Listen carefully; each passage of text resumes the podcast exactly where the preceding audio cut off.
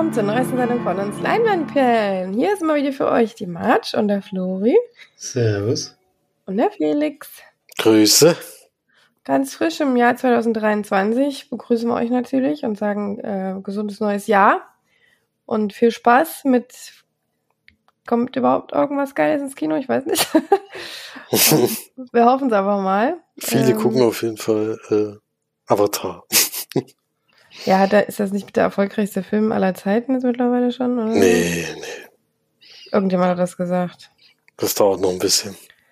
Hm. naja, äh, von uns hat es auf jeden Fall noch keiner geschafft, da reinzugehen. ähm, aber wir haben ja auch nicht so richtig Bock drauf, ne, oder? Aber schwierig, ja. Schwierig. Vielleicht. Lassen wir uns ja noch überreden. Also ich nicht. Aber egal. Wir haben heute wahrscheinlich ein bisschen eine kürzere Folge, denn äh, so viel haben wir zwischen den Feiertagen gar nicht gesehen, außer Weihnachtsfilme, die jeder schon 10.000 Mal gehört hat und äh, gesehen hat und gehört hat, wie jemand darüber spricht, meine ich. Und ansonsten, ja, ist es irgendwie nicht so wahnsinnig viel Neues dabei, macht aber nichts, denn Felix hat uns eine Hausaufgabe aufgegeben, die relativ neu ist, oder die ganz neu ist sogar, frisch bei Netflix reingekommen, reingerutscht ähm, nämlich den zweiten Teil von Knives Out, Glass Onion. Was hat das nochmal für einen Untertitel? Hab schon vergessen. Worte, das finde ich. A Knives irgendwas, nee. A Knives Out Mystery. A Knives Out Mystery, genau. Mhm, damit man auch ja weiß, dass es der zweite Teil ist. Dürfen wir ja nicht äh, die Leute so im Dunkeln lassen, ne? Mhm. Naja, dann erzähl doch mal von deiner Hausaufgabe. Deine Hausi. Hausi. Ja, Knives Out, ich denke, da muss man gar nicht so wahnsinnig viel erklären. Denn, Knives Out heißt es doch gar nicht. Und, ja, aber ich, ich sag jetzt mal, wenn man, wenn man jetzt Knives Out gesehen hat, dann weiß man, wo man, worauf man sich einlässt in Glas, Glas Onion.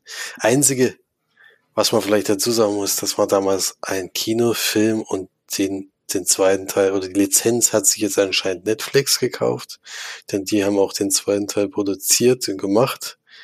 Schauspieler übernommen, haben wir mit Daniel Craig, den, der den Detektiven spielt.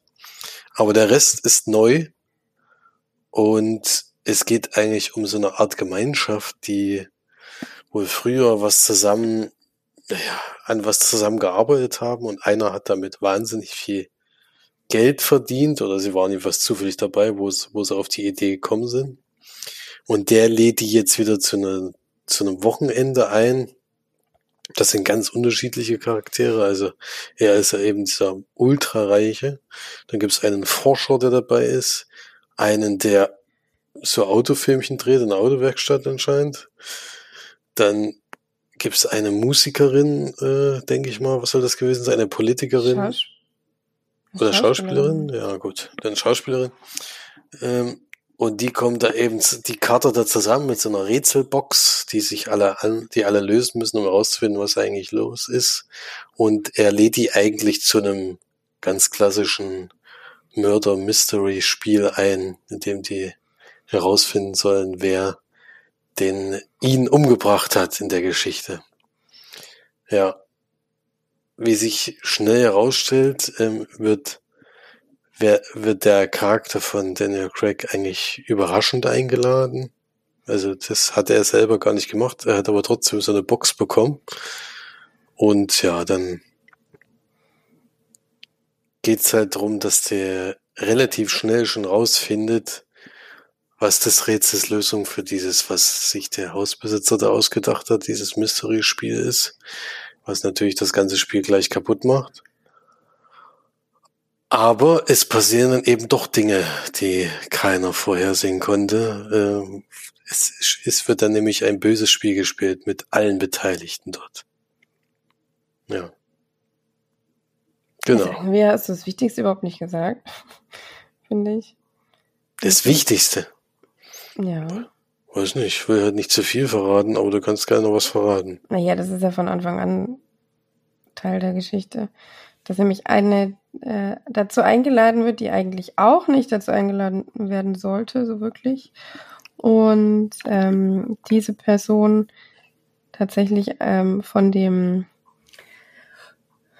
ein Edward Norton Charakter, der da den, äh, den Hauptcharakter eigentlich spielt, der Überreiche sozusagen, von ihm wurde sie damals hintergangen und äh, sie versucht dann da natürlich, ja, wird dann als eine Art Bedrohung mit eingeführt von Anfang an sozusagen, denn sie ist ja eigentlich auch ein sehr uneingeladener äh, Gast, denn hm. ganz so freundlich fühlt sie sich gegenüber allen in diesen Reihen nicht unbedingt. Aus durchaus äh, verständlichen Gründen. genau. Mhm. Das macht es eigentlich noch interessanter, finde ich, als dieses, ähm, ja. Es wird sozusagen mit dem Finger eigentlich auf jemanden so ein bisschen gezeigt, aber ja, so einfach ist es dann doch nicht. genau. Ohne jetzt zu viel zu verraten, ja. Ja. Ja, dann, äh, also man muss vielleicht dazu sagen, der Film hat ist sehr, sehr lang. Muss man sich ein bisschen drauf einlassen. Äh, ich weiß nicht, wie es beim ersten Teil war, habe ich jetzt doch gerade gar nicht nachgeguckt. Vielleicht gucke ich das nochmal schnell, aber in der Zwischenzeit kannst du ja schon mal sagen, wie dir der zweite Teil gefallen hat. Ja, also ich muss sagen, dass ich den jetzt gar nicht, ich weiß ja, dass er jetzt nicht so überragend drüber kam bei den meisten, aber ich fand den jetzt nicht so schlecht. Ich fand, der war, hatte ein paar Plot-Twists drinne, die ich gut fand, auch die ich interessant fand, dass die das früher im Film aufgeklärt haben oder das hat es für mich interessanter gemacht, dass man eben einen bestimmten ähm, Plot im Film von so ab der Mitte des Filmes dann schon kannte.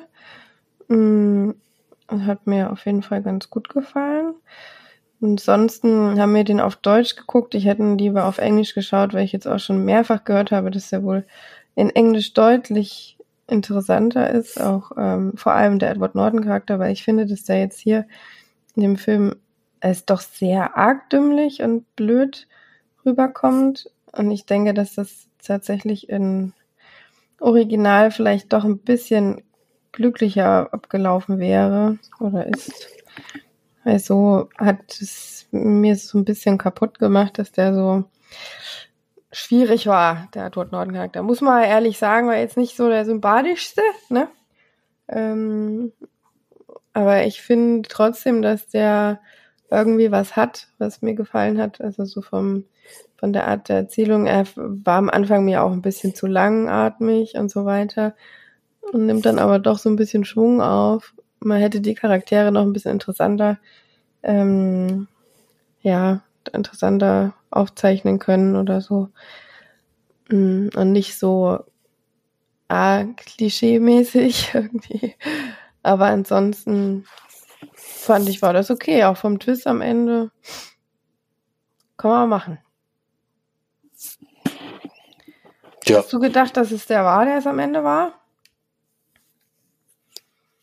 Naja, es ist schon so, dass du während des Films mehrere Optionen im Kopf hast.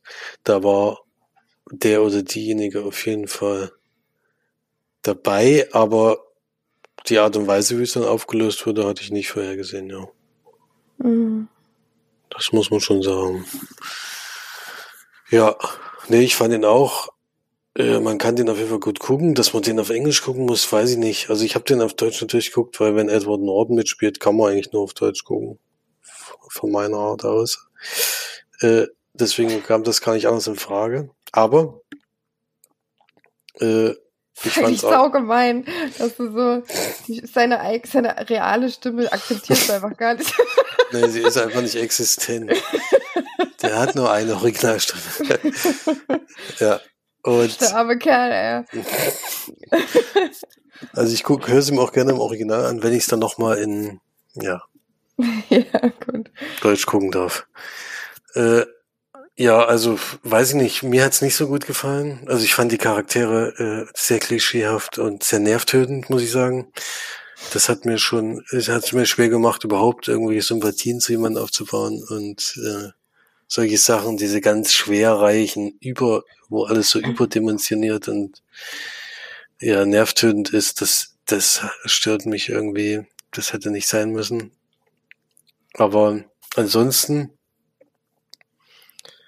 äh, ist das wieder eine schöne Detektivgeschichte, finde ich. Sowas kommt ja nun wirklich nicht mehr so oft. Äh, so äh, Agatha Christie-mäßig. Ähm, das ist, kommt eher nur noch selten vor. Deswegen fand ich das ganz angenehm, die, die Art und Weise. Aber wie es eben umgesetzt wurde mit den Charakteren, fand ich schwierig. Deswegen hat es mir auch nicht so gut gefallen.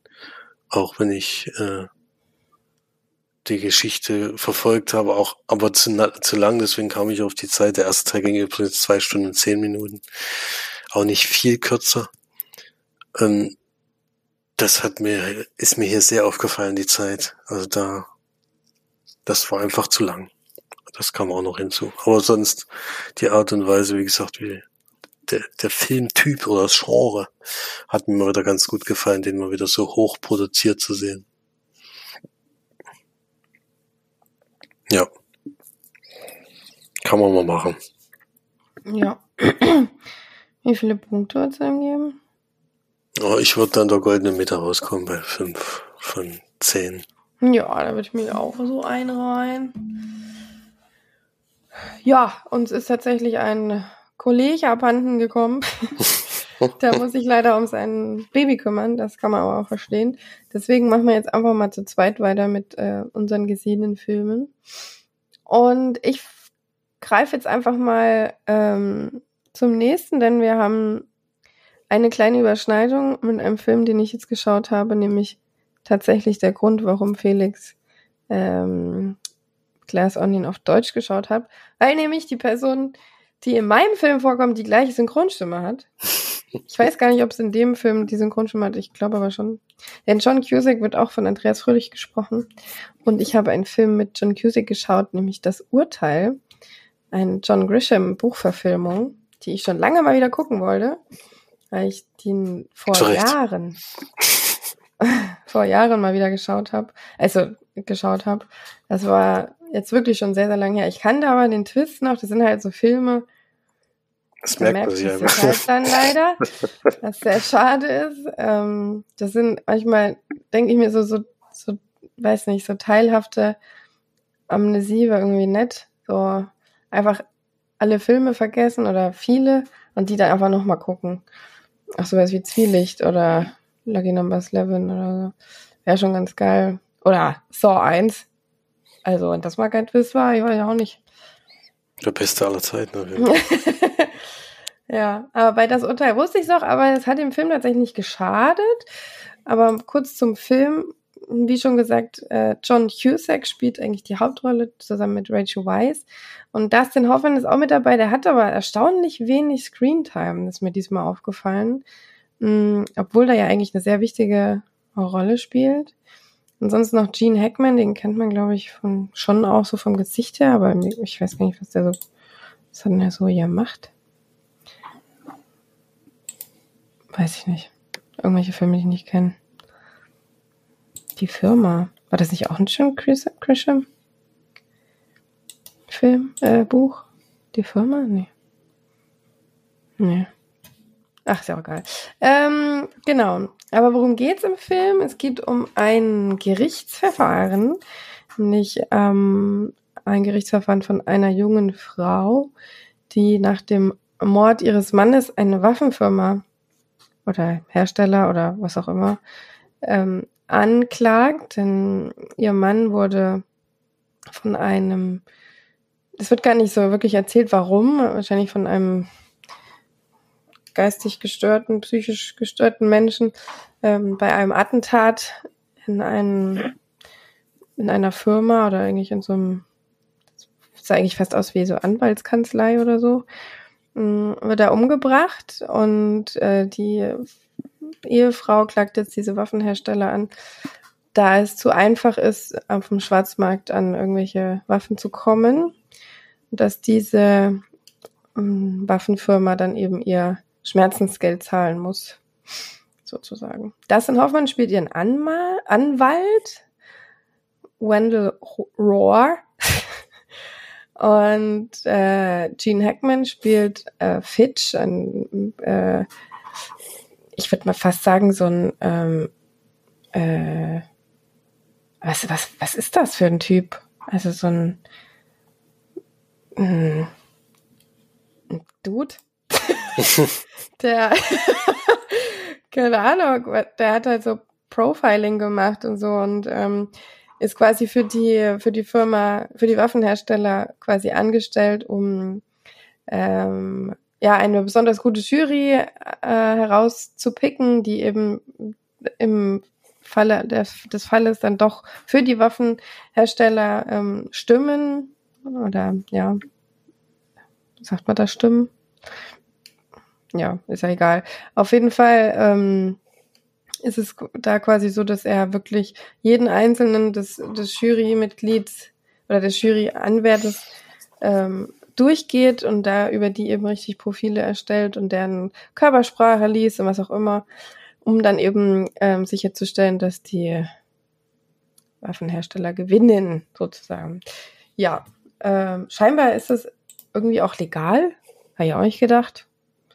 Also ich mir kam es ein bisschen illegal vor, weil die da auch äh, bisschen Mikrofone. Sehr, ja. Was? Ein bisschen sehr illegal eigentlich, kann mir das vor. Also das war ja wirklich, also wenn das wirklich erlaubt ist, dann ist ja das System in den USA noch kritischer zu wollen. Ja, eben. Also, aber irgendwie habe ich das Gefühl, dass jeder in diesem Gerichtssaal wusste, dass das so ein Typ ist, der das macht. So, weil wer soll denn das sonst? Ist dein Berater oder was? Weil der hockt da ja auch die ganze Zeit und auch bei sau vielen naja, vielleicht ist es ein bisschen illegal. Ach so, ja, doch, die wurden ja am Ende auch hochgenommen. Genau, am Ende gibt's doch. Hm. Ach so, das war jetzt ein Spoiler. Egal. Ähm, also ist scheinbar doch ein bisschen illegal, aber trotzdem weiß irgendwie jeder, dass der da so ein, ach genau, Geschworenenberater nennt sich das. Mhm. Ja, also wenn man sowas schon hat, einen geschworenen Berater, dann finde ich dann, nee. Lass, das ist ja wie Cheaten eigentlich. Ja. Naja, und dann John Cusack kommt dann eben auch noch da rein. Der ist tatsächlich ein Geschworener oder soll ein Geschworener werden.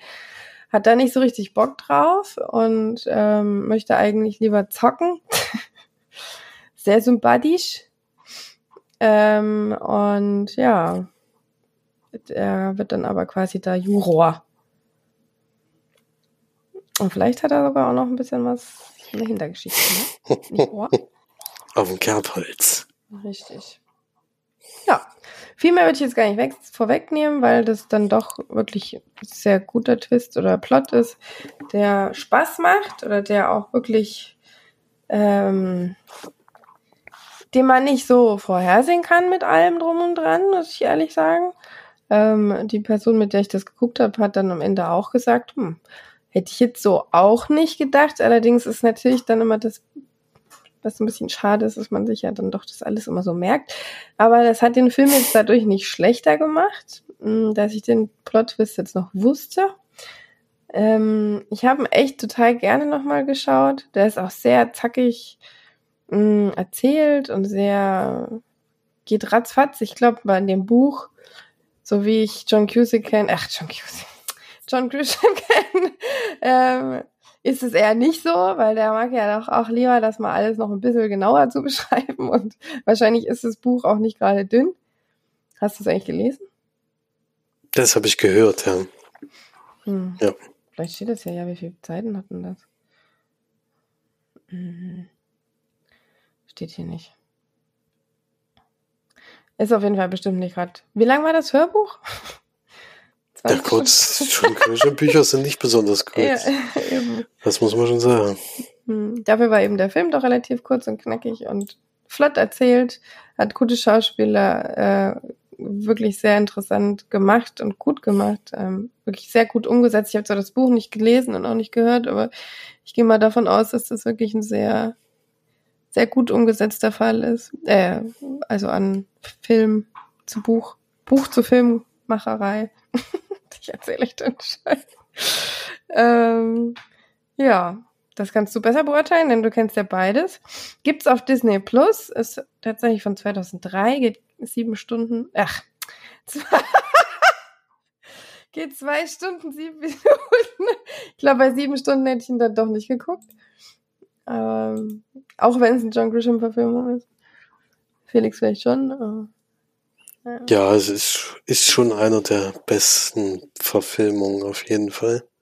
Bücher finde ich allgemein immer sehr interessant und spannend, weil mich die Art von Geschichte einfach interessiert. Aber als Film kann das natürlich auch gewaltig in die Hose gehen. Also ich habe gute John Grisham-Filme gesehen. Ich habe aber auch langweilige gesehen, weil das Thema einfach nicht spannend genug war für einen Film. Das gibt's eben dann auch. Also da ist das Urteil auf jeden Fall einer, der, der so richtig raussticht. Also da kommen nicht so viele ran an diese, vor allen Dingen eben, weil die Geschichte eben auch so viel bietet, dass es gut verfilmbar war, sage ich jetzt mal. Vor allem mit den guten Schauspielern noch. Muss man schon sagen. Hm. Ja. War eine gute Nummer. Nämlich 8 von 10 Leinwandperlen. Sehr schön. Und sonst so? Tja. Flori ist ja noch nicht so richtig. Sonst wäre der jetzt eigentlich dran. Deswegen quetsche ich mich jetzt doch nochmal rein. Ich habe tatsächlich noch einen Weihnachtsfilm gesehen, den ich noch nicht kannte. Den wollte ich dann doch nochmal unterbringen. Äh, ich habe nicht lange gesucht und es ist immer total schwierig, äh, vorurteilsfrei in andere Weihnachtsfilme zu gehen. Ist eher schwierig. Äh, nachdem man ja so viele gute schon hat, die man eigentlich jedes Jahr guckt, will man eigentlich gar nicht mehr so viele Neuzugänge. Aber manchmal traue ich mich dann doch mal wieder was zu gucken. So habe ich verrückte Weihnachten gesehen. Ein amerikanischer amerikanischer Weihnachtsfilm von 2004 und da sind Tim Allen, den man ja zum Beispiel aus Santa Claus und so kennt, und Jamie Lee Curtis in den Hauptrollen und basiert auf einem Buch von John Grisham. Nämlich das Fest. Also irgendwie gibt's da Überschneidung. ja, ist aber eine Kurzgeschichte von John, ja, nicht Kurzgeschichte, aber ich sag mal, also keine übliche Buchlänge gewesen, sondern kurzes Buch. Kurzgeschichte ist vielleicht übertrieben. Es sind schon über 100 Seiten gewesen.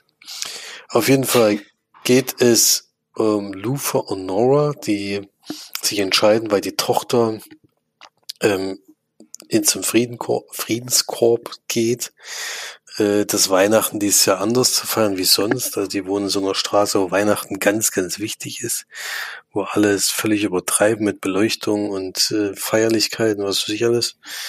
Und dieses Jahr sagen sie sich, nee, also da machen wir mal lieber nicht mit. Das lassen wir dieses Jahr aus. Wenn die Tochter sowieso nicht da ist, dann fahren wir über Weihnachten einfach in Urlaub und lassen es uns gut gehen. Und wir wollen uns dann auch nicht an den anderen Sachen beteiligen. Das wird dann natürlich in dieser Straße nicht besonders äh, gut gesehen. Also die machen dann auch keine Weihnachtsbeleuchtung, weil sie sagen, nee, ist dann Verschwendung und laden auch nicht zu ihrer Weihnachtsparty ein und sowas. Finden die Nachbarn nicht ganz so wichtig, so dass sie versuchen, Einfluss auf die zu nehmen. Und ja, dann kommt es eben zu irgendwelchen, Gef naja, ich weiß nicht, kann man da überhaupt was spoilern bei solchen Weihnachtsfilmen? Ich weiß nicht, ich verrate jetzt mal nicht alles, aber man kann sich ungefähr drauf, äh, drauf vorbereiten, was, was passiert, denn es gibt am Ende, müssen sie halt ihre Meinung dann doch nochmal ändern. Ja, also ich muss ganz ehrlich sagen, ich kenne diese Kurzgeschichte von, oder dieses kurze Buch von John Grisham nicht. Das gibt's glaube ich, auch nicht als Hörbuchvariante. Oder vielleicht inzwischen schon. Aber der Film ist furchtbar. Also wirklich furchtbar schlecht. Äh, also auch Tim Allen und Jamie Lee Curtis, ich habe keine Ahnung, wer da gedacht hat, wir müssen diesen Film machen, der ist lustig.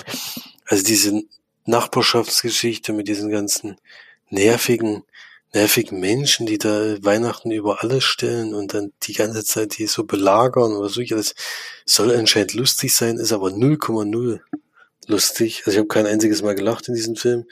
Es kommt dann sogar so weit, dass dann irgendwann so äh, ja, so die obligatorischen Witze oder Unfälle kommen, um da diesen, also dass, dass man halt mal ausrutscht, eine ganze Gruppe von Menschen und sowas.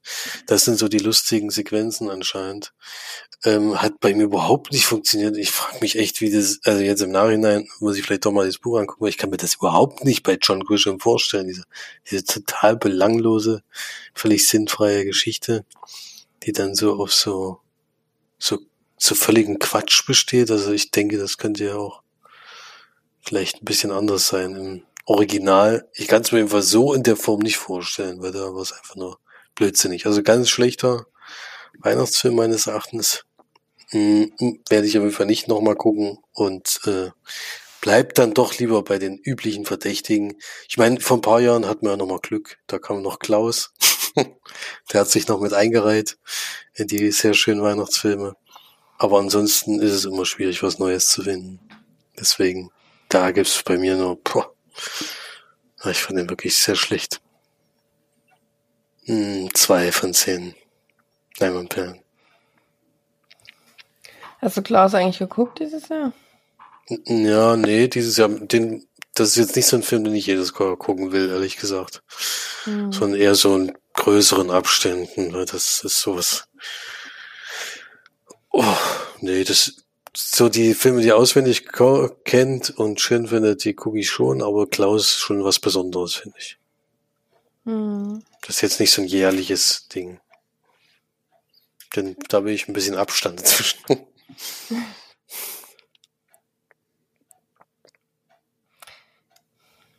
Ja, schade. Ich wundere mich auch, dass so ein. Das klang auch überhaupt nicht nach John Grisham oder so. Nee, nee. Deswegen bin ich mal gespannt, wie dann das fest, ob es das irgendwo gibt oder ob ich mir das mal als Buch. Also der Titel klingt schon nach John Grisham. ja, das ist ja. Aber der Rest nicht. Das ist ja lustig, dass das auch immer so durchgezogen wird mit dem Artikel und ein Wort fertig. Das mm. ziehen sie durch. Aber das ansonsten, ja, gucken wir, gucken wir mal. Vielleicht, vielleicht war es da nicht so. Also Quatsch kann ich mir gar nicht vorstellen bei ihm, aber vielleicht äh, hat er doch mal ein schlechtes Buch geschrieben. Schlechte, äh, langweilige Geschichte geschrieben. Ich weiß nicht. Hm, aber was hast du denn naja, noch geschaut? So wie es scheint, ist hier ein Kollege wieder dabei. Ach so, na, dann nehme ich alles zurück. Dann kann er jetzt jemand anders was erzählen. Der Kollege ist hier. Der kann ja erst nochmal sagen, wie er Glas Onion überhaupt gefunden hat. Das war doch deine Hausaufgabe. Ach so, wie er den fand. So. Habe ich doch gesagt. Ja. Wie er gefunden. Ich dachte gefunden, also auf Netflix gefunden. Ach so, nee. Wie er, ob er ihn mochte. Nee, ich mochte den nicht so, ehrlich gesagt. ähm, war viel Style oder over Substance, ehrlich gesagt. Also die Auflösung war total billig und langweilig. War jetzt nicht so der also Twist. komm. Komm, also, das, jetzt, komm. das fandst du wohl gut, oder was? Ich fand es nicht billig und langweilig auf jeden Fall. Den Schluss doch. Den das war noch spannendste, also das Interessanteste an dem Film, der Rest war halt. Mhm. Ah, ich fand ja, ich fand es insgesamt wirklich nicht, nicht besonders toll. Es sah gut aus, ja, aber das war wirklich alles. Haben einen Haufen Geld reingesteckt, das hat man auch gesehen. Aber ich fand auch ähm, Edward Norton das erste Mal richtig schlecht in der Rolle. Ja, also aber das ist, glaube ich, wirklich auch wegen der Synchro. Also nicht, dass es jetzt ähm, an Andreas Fröhlich das kann liegt, das würde ich in meinem Leben niemals behaupten.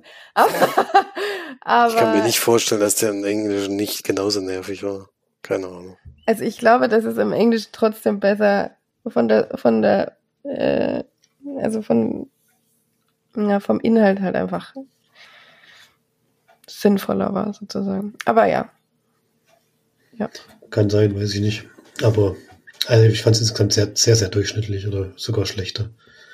Hat mir nicht gefallen. Den ersten Teil habe ich wirklich gemocht und deswegen hatte ich auch relativ hohe Erwartungen, sag ich mal. Aber die konnte jetzt diesmal überhaupt nicht, überhaupt nicht erfüllen, leider. Also der mit Sam, Sam Rockwell war schon auf jeden Fall besser. Hat mir auch nicht so gut gefallen, oder war besser als der, ja, das stimmt. ja, auch äh, ja, auch Daniel Craig hat mich diesmal mehr genervt. Als letztes Mal war der witzig und so. Ach, diesmal war der so drüber. Ja. Das war eh das Problem irgendwie. Haben es nicht mehr so richtig ernst genommen. Hm. hm. Ja, und dann hat, also das am Ende dann wirklich der, oder ich will jetzt auch nicht zu viel verraten, der oder die, das war, wo es am meisten sozusagen drauf hingedeutet hat. Ja, das fand ich halt wirklich billig. naja, gut, ist egal. Also ich fand wirklich unterdurchschnittlich, ich gebe da plus vier von zehn. Das war für mich auch wirklich eine kleine Enttäuschung. Oder also bist du in ähnlichen Regionen wie ich. ein mehr gegeben. Ein mehr, ja. ja. Ich habe auch wirklich schon gute Kritiken gehört, aber ich, für mich war das nichts. Weiß auch nicht. Hast du denn sonst noch irgendwas zu erzählen? ja, ich habe schon ein paar Filme geguckt. Äh, ein Stop-Motion-Animationsfilm zum Beispiel, nämlich Pinocchio von Guillermo del Toro. Der ist jetzt ganz neu bei Netflix erschienen. War, glaube ich, auch kurz im Kino, ich weiß jetzt gar nicht genau, aber ich gehe mal davon aus. Und weicht ja ein bisschen von der normalen Pinocchio-Geschichte ab, aber ich muss zugeben, ich bin da jetzt nicht mehr so tief drin, dass ich jetzt genau weiß, was da die Abweichungen sind. Auf jeden Fall spielt der Film hier zur Zeit des Ersten und Zweiten Weltkriegs so ein bisschen.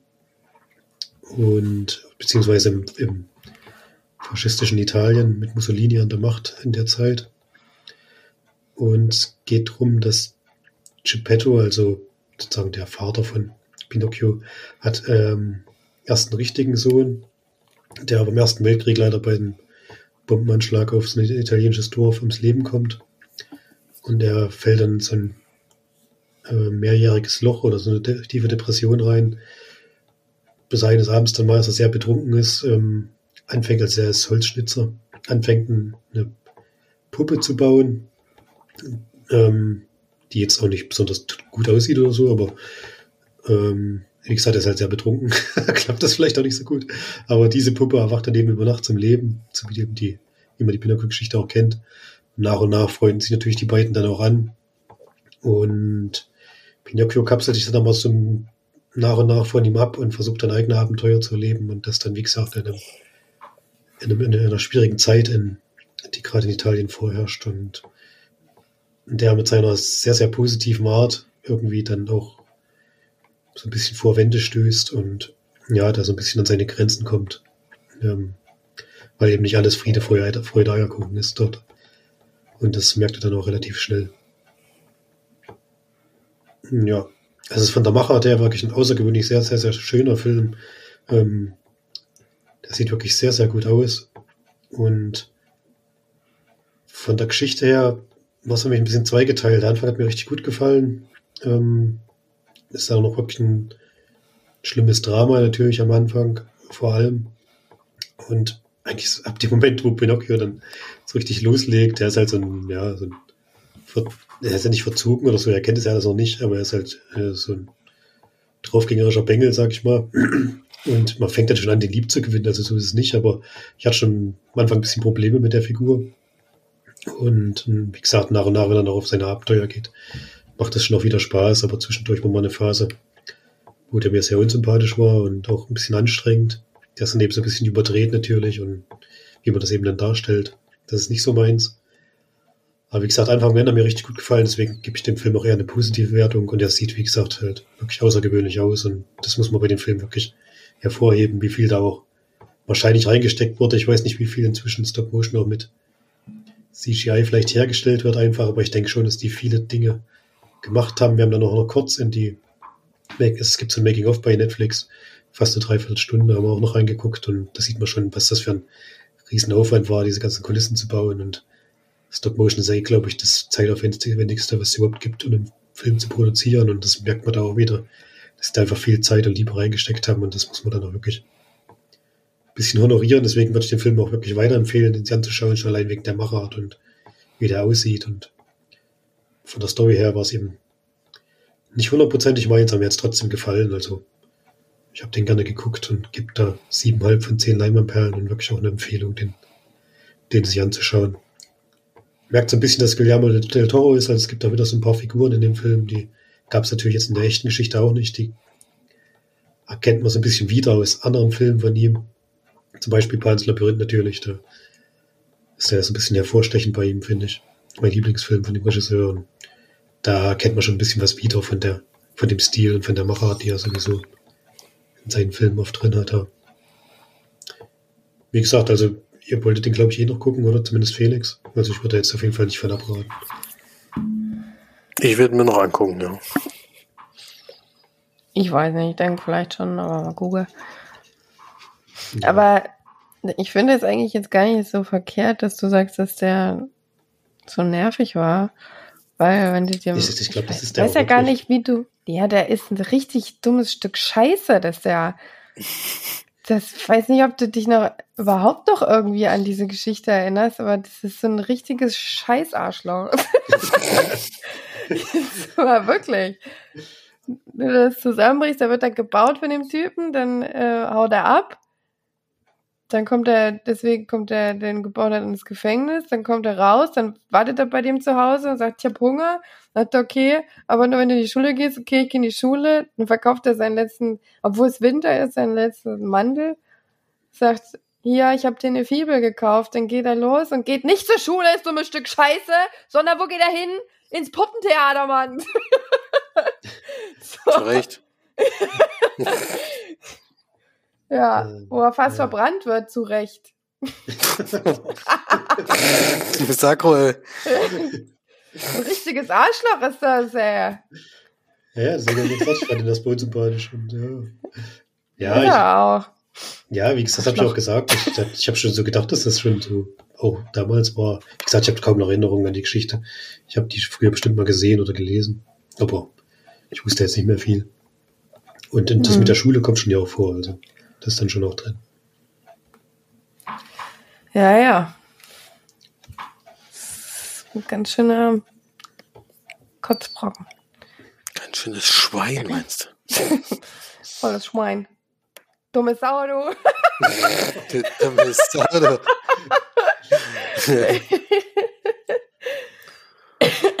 mhm. Naja, ich glaube, ich bin wieder dran, ne? Du darfst, ja. Ich darf, ja. Ich, mir ist nämlich eingefallen, dass ich tatsächlich eine Serie geguckt habe, als ich krank war, leidend im Bett lag. Gucke ich mir normalerweise immer irgendwelche Schnulzen an, habe ich auch gemacht, aber die besprechen lieber nicht, weil da wird Felix aggro.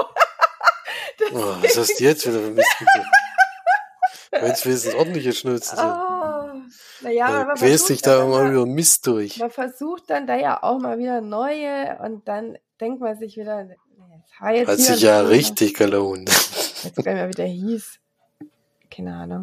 Ging um einen Typen, der dann Krebs gekriegt hat und dann war es traurig.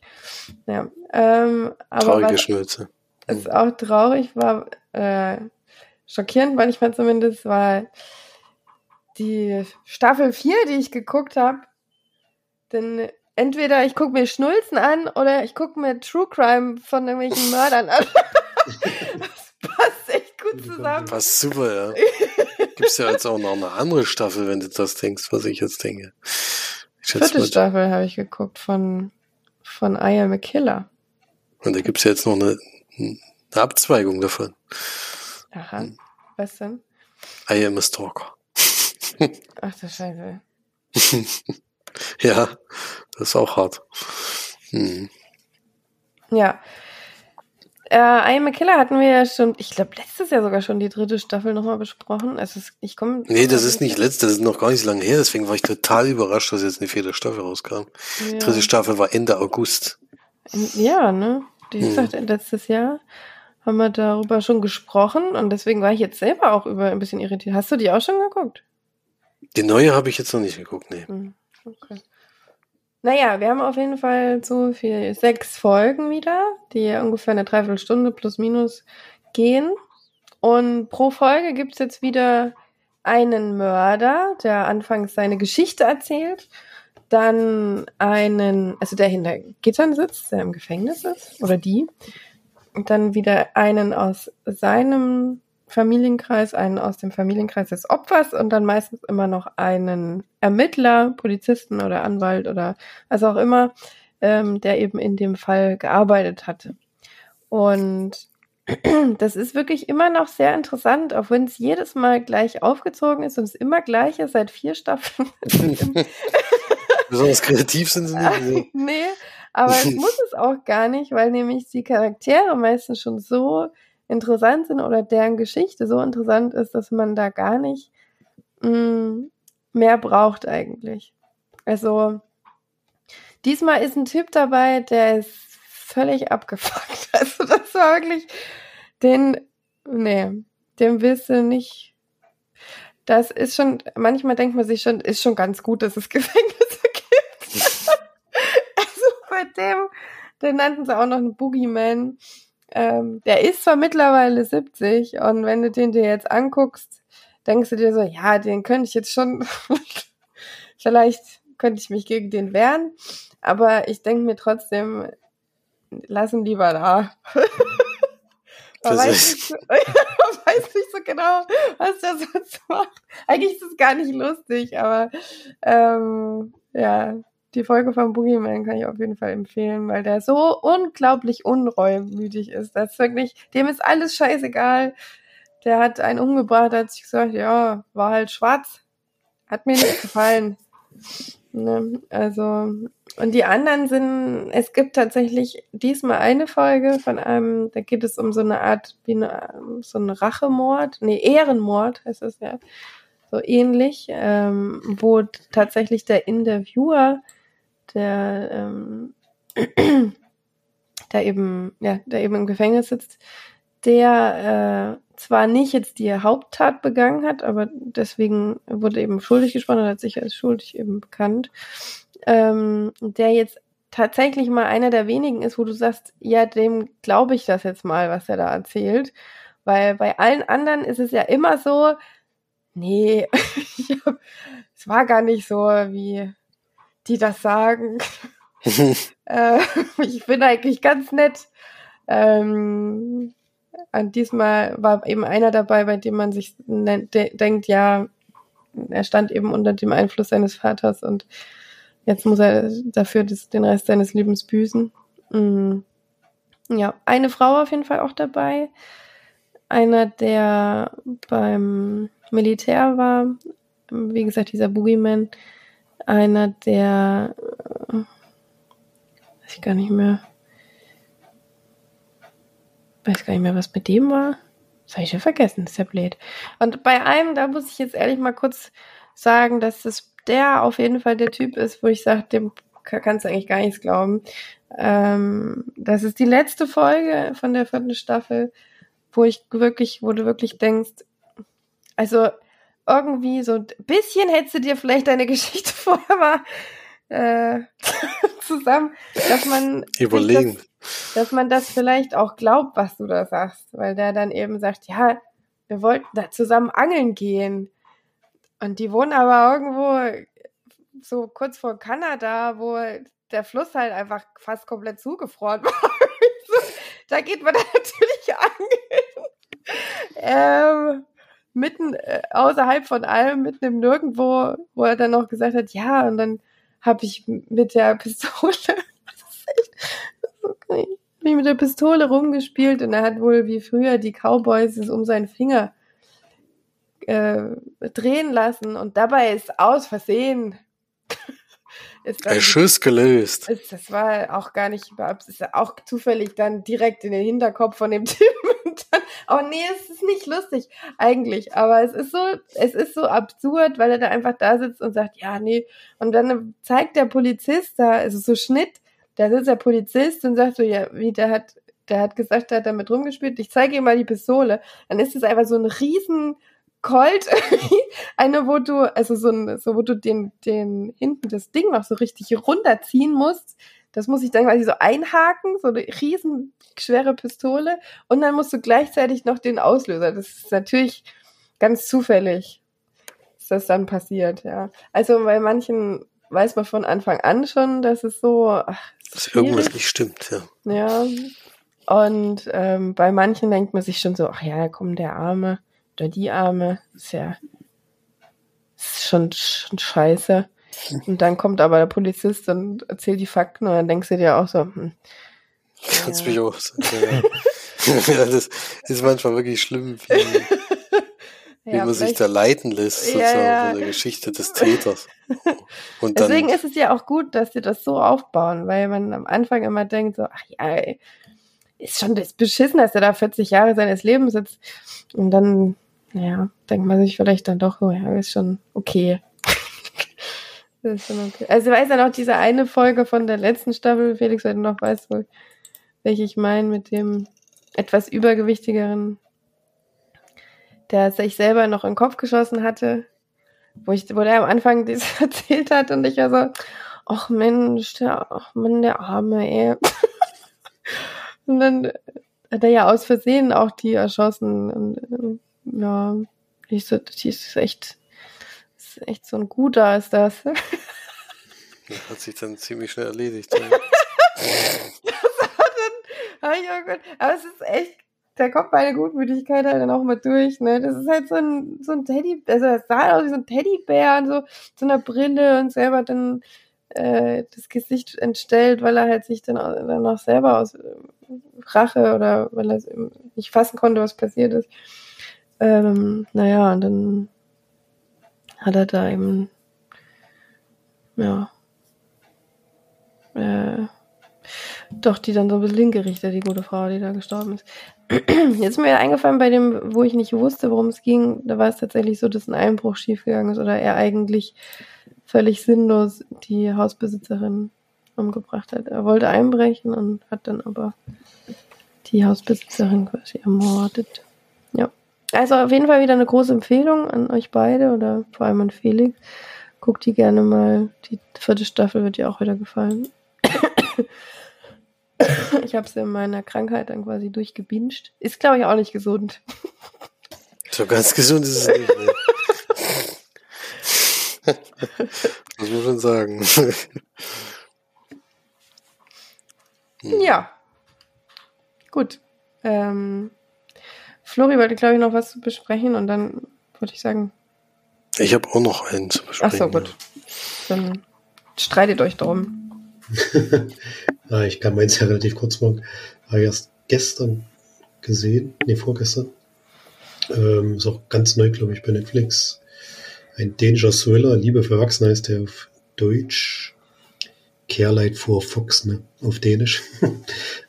ähm, und es geht um ein Ehepaar, was sich so ein bisschen auseinandergelebt hat. Er ist irgendwie so ein Bauunternehmer und sie eigentlich Künstlerin, hat sich aber jetzt lange um den kranken Sohn gekümmert, der äh, dem sehr schlecht ging eine Zeit lang. Und er hat sich aber so ein bisschen auseinandergelebt. In der Kiste funktioniert zwar auch nicht mehr so richtig und er ist auch schon richtig in einer Affäre mit einer von der Arbeit drin und ist eigentlich drauf und dran, seine Frau zu verlassen. Die bekommt es aber so ein bisschen mit und findet das nicht so geil. und ab, ab dem Zeitpunkt äh, wird es auch so ein bisschen, ja, schwierig, sag ich mal, und versucht ihn dann mit Mitteln daran zu hindern, die auch gewisse Grenzen vielleicht überschreiten, sag ich jetzt mal. Also sie lässt ihn einfach nicht gehen. Und das ist eigentlich auch das Thema des Films. Wie schafft sie das? Und äh, kann er sich da irgendwie rauswinden? Oder mh, hm, was zieht es dann noch so für Kreise? Und also das überleben auch nicht alle, sag ich mal. kommt, kommt, jetzt nicht jeder Gutes der Geschichte raus. Entschuldigung. Ähm, ja, ich fand es eigentlich ganz gut gemacht. Es ist jetzt nicht, also es hat jetzt keine Mega-Twists oder so. Es äh, läuft dann doch relativ geradlinig durch. Man kann sich dann irgendwann vielleicht auch denken, in welche Richtung sich das entwickelt. Aber trotzdem fand ich es spannend und gut gemacht und hat mir eigentlich schon gefallen. So eine kleine Empfehlung, ist jetzt kein, ist kein Kracher oder so, aber man kann den gut gucken, finde ich. Und ja, ist halt ein geradliniger, geradliniger Thriller, sag ich mal, der jetzt aber auch nicht so 0815 von der Geschichte her ist. Also kann man schon machen und ich hatte schon Spaß dabei. Oder was heißt Spaß? ich will jetzt nicht sagen, dass der Typ mir leid getan hat, aber es ist dann schon, äh, also ich würde nicht mit dir zusammen sein wollen. ähm, aber ja, wie gesagt, ich will jetzt auch nicht zu viel verraten, aber es passiert schon einiges. Und der geht doch nicht so sehr lang, 100 Minuten knapp. Also das passt dann ja von der Länge her. Und wie gesagt, war eigentlich auch spannend gemacht und kann man ganz gut angucken, finde ich. Habe ich auch nur zufällig gefunden, weil wir da rumgesucht haben, was wir gucken können. Das ist immer das Schlimmste. und so dann da hängen hm. geblieben und haben es zumindest nicht bereut. Und gibt dem sieben von zehn Leinwandperlen. Und eine kleine Empfehlung. Kann man schon machen.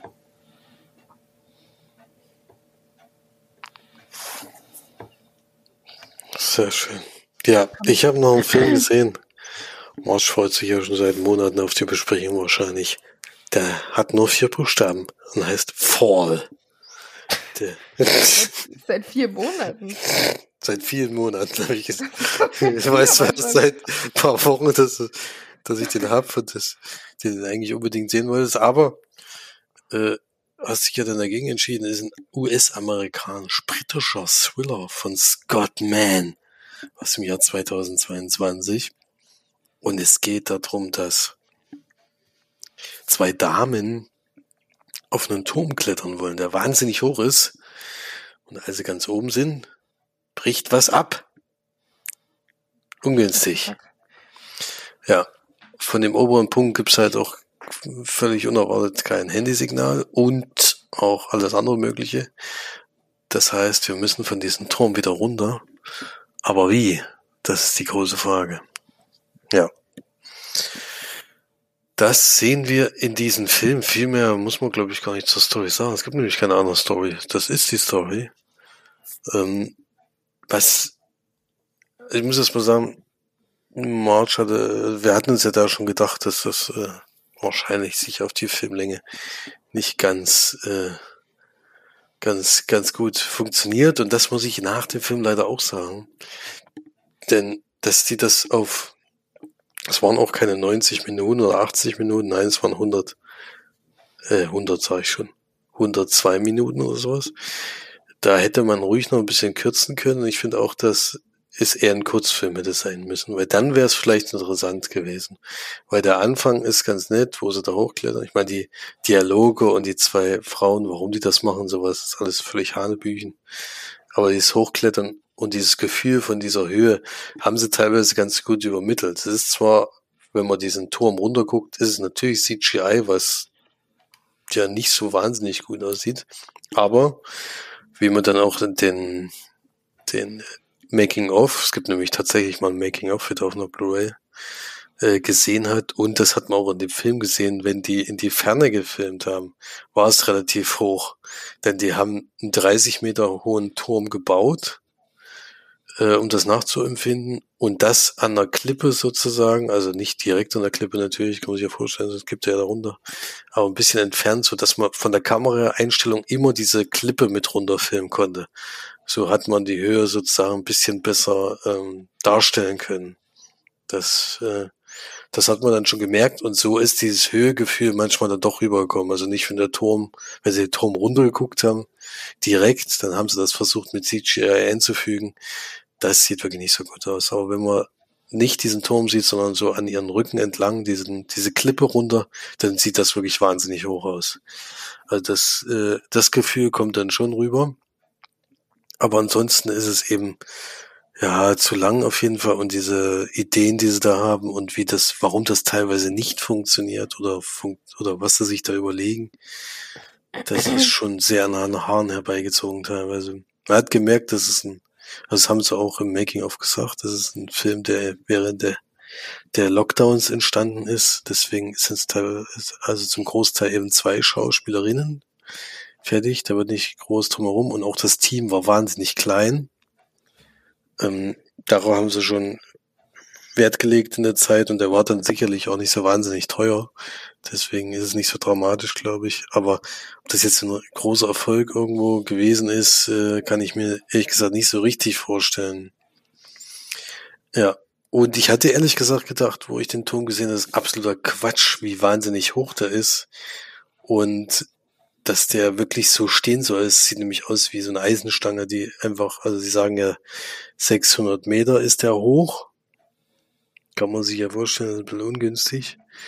Und dann zeigen die diesen Turm tatsächlich in, in dem, in dem Making of.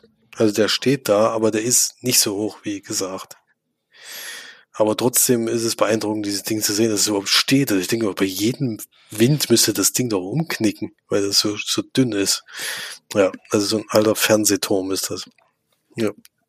Deswegen ein bisschen Spannung konnte erzeugen mit dieser Höhe. Gut, es ist natürlich bei uns auch einfach, weil wir haben ja alle Höhenangst gefühlt. Deswegen ist das da schon gegeben. Wäre im Kino sicherlich auch was gewesen, was ein bisschen, bisschen intensiver gewesen wäre, aber ich glaube, bezweifle, dass er in Deutschland im, überhaupt im Kino war. Und, aber ansonsten, ja, da muss man nicht viel schön reden, denke ich. Also die Story drumherum mit Damen, geht ja noch um so eine Geschichte, dass der, dass der Ehemann von der einen eben beim letzten Klettertor abgestürzt ist und dann nehmen sie sich diesen Riesenturm vor, um damit sie ihre Angst vom Klettern wieder verliert und sozusagen sich mal von diesen, weil sie eben nicht davon damit klarkommt, dass ihr Mann da gestorben ist. Das ist so eine Story, die halt, ja, weiß nicht. Ich würde nie wieder klettern, wenn einem sowas äh, passiert ist. Das ist halt, ja, aber egal. Deswegen ist es kein Totalausfall gewesen, nicht, dass wir noch mal gedacht haben. Ähm, und habe deswegen doch ganz, also da kann man ganz gut gucken, aber es ist schon, ist schon zu lang auf jeden Fall. Deswegen würde ich so vier von zehn geben, aber ich habe ja schon gesagt, bin positiv überrascht, dass man, wenn es ein richtig klassisches Making-of gab, ging zwar nur 15 Minuten, aber da gab es eben dann auch Aufnahmen von den Proben und sowas und Aufnahmen von den Wetterbedingungen. Die hatten katastrophales Wetter. Es wurde, wurde ja in der Wüste gedreht. Die hatten zwischendurch wirklich, also wirklich tagelange Ausfälle wegen ganz, ganz extrem Regen, wo es in der Wüste seit Jahren nicht mehr geregnet hat. Also wirklich ganz, ganz schwierige Bedingungen teilweise. Und das war mal wieder ein Making-of, was, was sich gelohnt hat, auch wenn die, die Schauspieler und der Regisseur natürlich dazu kommen, die immer alles in den Himmel loben. Das ist natürlich immer anstrengend, aber das, was eben drumherum gezeigt wurde, das war auf jeden Fall mal wieder interessant. Deswegen ist jetzt keine Blu-ray, wo man sagen muss, das kann man gar nicht empfehlen, auch wenn es meines Erachtens viel zu kurz ist. Man kann sich auch den ganzen Film nochmal angucken, was ich jetzt nicht machen werde. Nochmal angucken äh, mit dem Audiokommentar von dem Regisseur. Wer weiß, was der dazu noch zu erzählen hat, aber das würde ich jetzt, ist jetzt nicht meine Intention, das zu machen. Aber, Marge weiß es ja schon, wir haben was zum Verlosen dazu bekommen. Also wer trotzdem Höhenangst hat und denkt, das kann ich mir angucken, das geht auf jeden Fall, oder wer solche Filme spannend findet, der oder diejenige kann gerne an unserem Gewinnspiel teilnehmen. Wir haben nämlich tatsächlich eine Blu-ray und eine DVD zu verlosen. Ist auch nicht das einzige Gewinnspiel, was wir im Januar haben. Kann man schon mal spoilern. Ähm, und zwar hatte ich da eine, auch eine relativ einfache Frage und die wüsste ich noch nicht mal selber, wie ich die richtig beantworten könnte. Denn äh, was war denn euer höchster Punkt, an dem ihr bisher wart? In welcher Meterhöhe war das gewesen? Könnte ich selber jetzt gar nicht genau beantworten, was jetzt das höchste war, wo ich drauf stand. Aber vielleicht wisst ihr das ja. Ein Flugzeug, ne wahr? Naja, so drauf stehen, äh, fliegen hätte ich jetzt nicht gemeint, damit so, so turmmäßig höchster Turm, höchster Berg, vielleicht sowas in der Richtung. Als Flugzeug ist natürlich, ja, ist natürlich das Höchste, dann ist klar. Der muss ja drüber fliegen. Ja, vielleicht turmmäßig, was war das?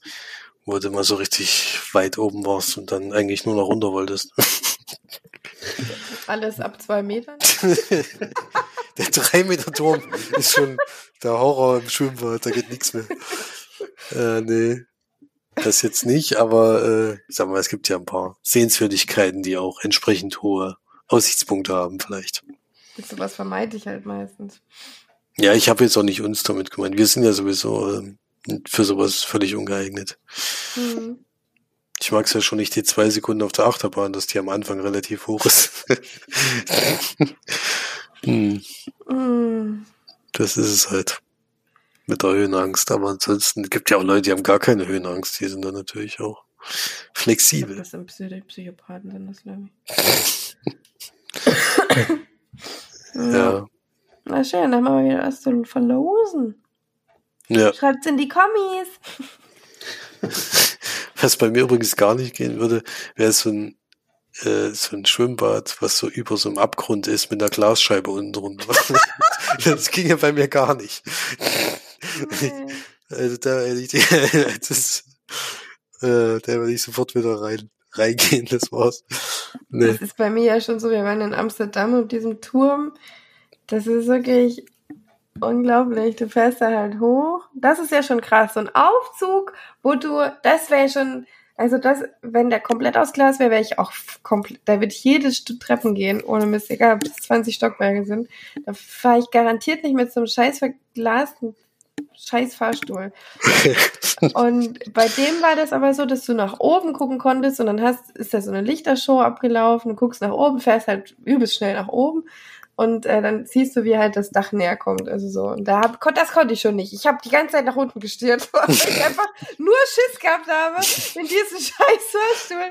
Und dann musst du dir vorstellen, komme ich in diesem Mindset, dann komme ich da raus und dann ist einfach dieser, der Turm ist vor allem von innen es ist halt alles komplett innen gewesen.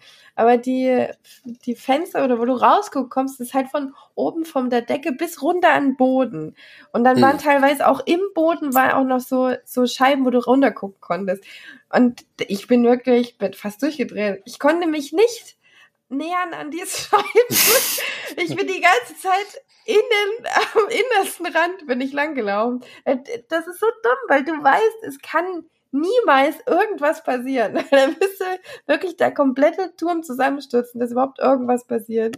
Aber du hast so einen Schiss da oben. Das, ich, ich kann das nicht verstehen. Ich weiß, dass das alles verglast ist und nichts passieren kann. Aber sobald das wirklich bis zum Boden runtergeht, ich bin da komplett raus. Ich kann da nichts machen. Ich kann da wirklich nichts machen. Das, ja, es ist einfach unangenehm. Das ist wirklich so. Weil bei mir geht's immer noch, wenn so eine stärkere Begrenzung da ist, sozusagen, wenn so eine. Ich war jetzt letztens auf dem, also nicht letztens, auch schon ein bisschen länger auf einem größeren Turm. Und da war es halt so, das, sind, äh, das war auf zwei Ebenen aufgeteilt. Und der unteren Ebene war so ein riesen Außengeländer, wo du, also da konntest du gar nicht drüber klettern, selbst wenn du es wolltest, war extra so gebaut, dass du eben nicht auf die andere Seite kommst und dann gehst du halt so eine Treppe hoch zu der zweiten Etage, wo dann wieder die Absperrung ist. Aber diese Treppenstufen gehen halt da über, guck, übersteigst du eben diese Höhe von diesen Zaun und dann guckst du da direkt gerade runter eigentlich fast. Da bin ich die Treppe wieder zurück. Auch wenn es total sinnlos ist, weil es trotzdem noch fünf Meter waren, die du eigentlich da rüber springen müsstest, äh, um da überhaupt hinzukommen, aber es ist trotzdem, dieses direkt runter gucken ist auch nichts für mich. Es geht nur auf der Achterbahn kurz, weil dann weiß ich ja, gleich geht's runter. Aber so eine halbe Stunde runter gucken, da gar keine, gar keine Bedenken zu haben, das gibt's, geht bei mir nicht.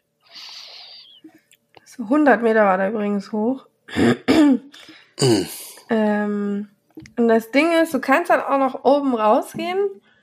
Da waren wir dann auch kurz und das fand ich sogar besser, weil da nämlich du eine Absperrung hattest, also die auch bis zur Brust, glaube ich, ging und dann darüber hinaus sogar noch so ein bisschen ver, ja, so vergittert oder so, damit halt auch da ja keiner runterspringen kann. Ähm, da kann ich dann viel besser ran, weil ich dann mich sicherer fühle. Ich habe keine Ahnung, es ist einfach so dumm. Ich glaube, das ist einfach so dieses bis nach unten hin, bis zum Boden, wenn das so offen ist. Das ist für mich so richtig. Wenn du in die Ferne guckst, merkst du es ja auch gar nicht so toll, mhm. wie hoch es ist. Ja.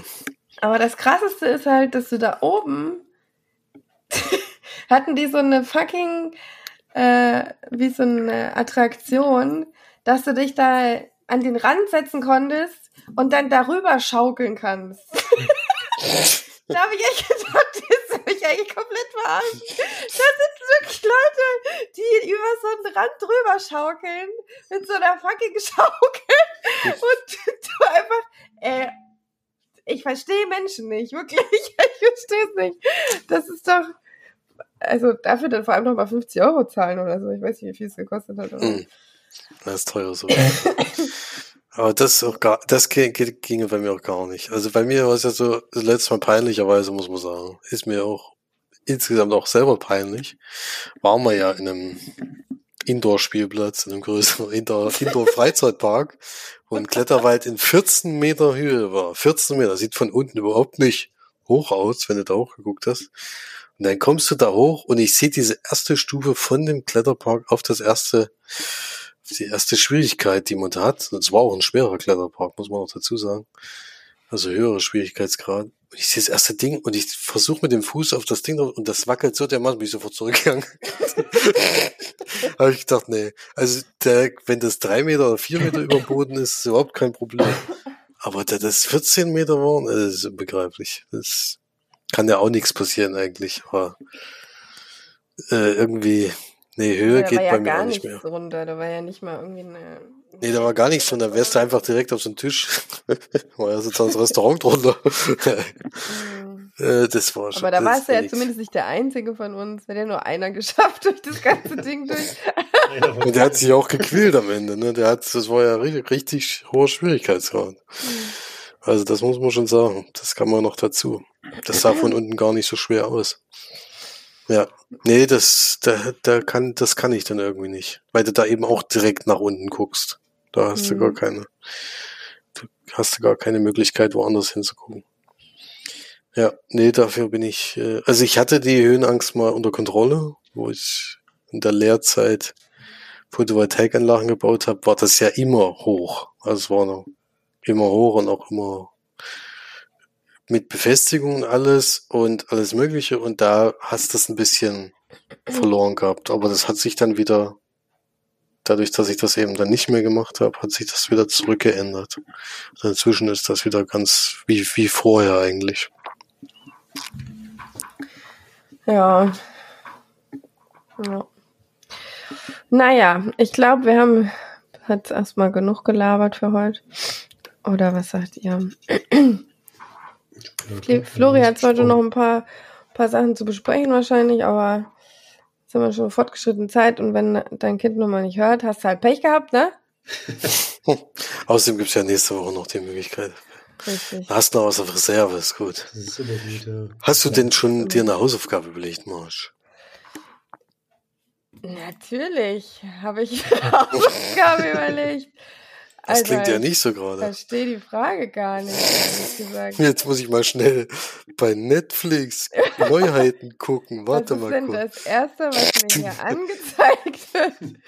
Das von Edgar. Allan Poe mit Christian Bell wird mir als erstes angezeigt. Ja, mir auch. Wollen wir das gucken? Das ist bestimmt nicht gut, oder? Weiß ich nicht. Ist das für 4 Stunden 15 Epos? Dann Zwei ja. Stunden, ja.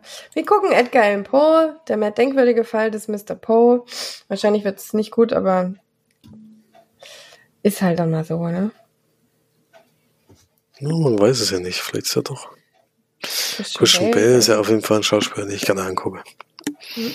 Dann gucken wir uns eben zwei Stunden Christian Bale an. Im Historiendrama. Müsste ja eigentlich was in deine Richtung sein, fast.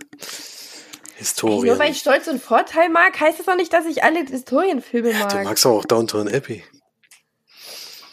Downtown. Das ist aber schon ein anderes, anderes Genre als so ein Horrorschriftsteller. Ich weiß nicht, was sie über den berichten wollen. Der ist doch kein Horrorschriftsteller. Edgar Allan Poe, doch. Klar. Der hat doch das mit dem Raben geschrieben, ne?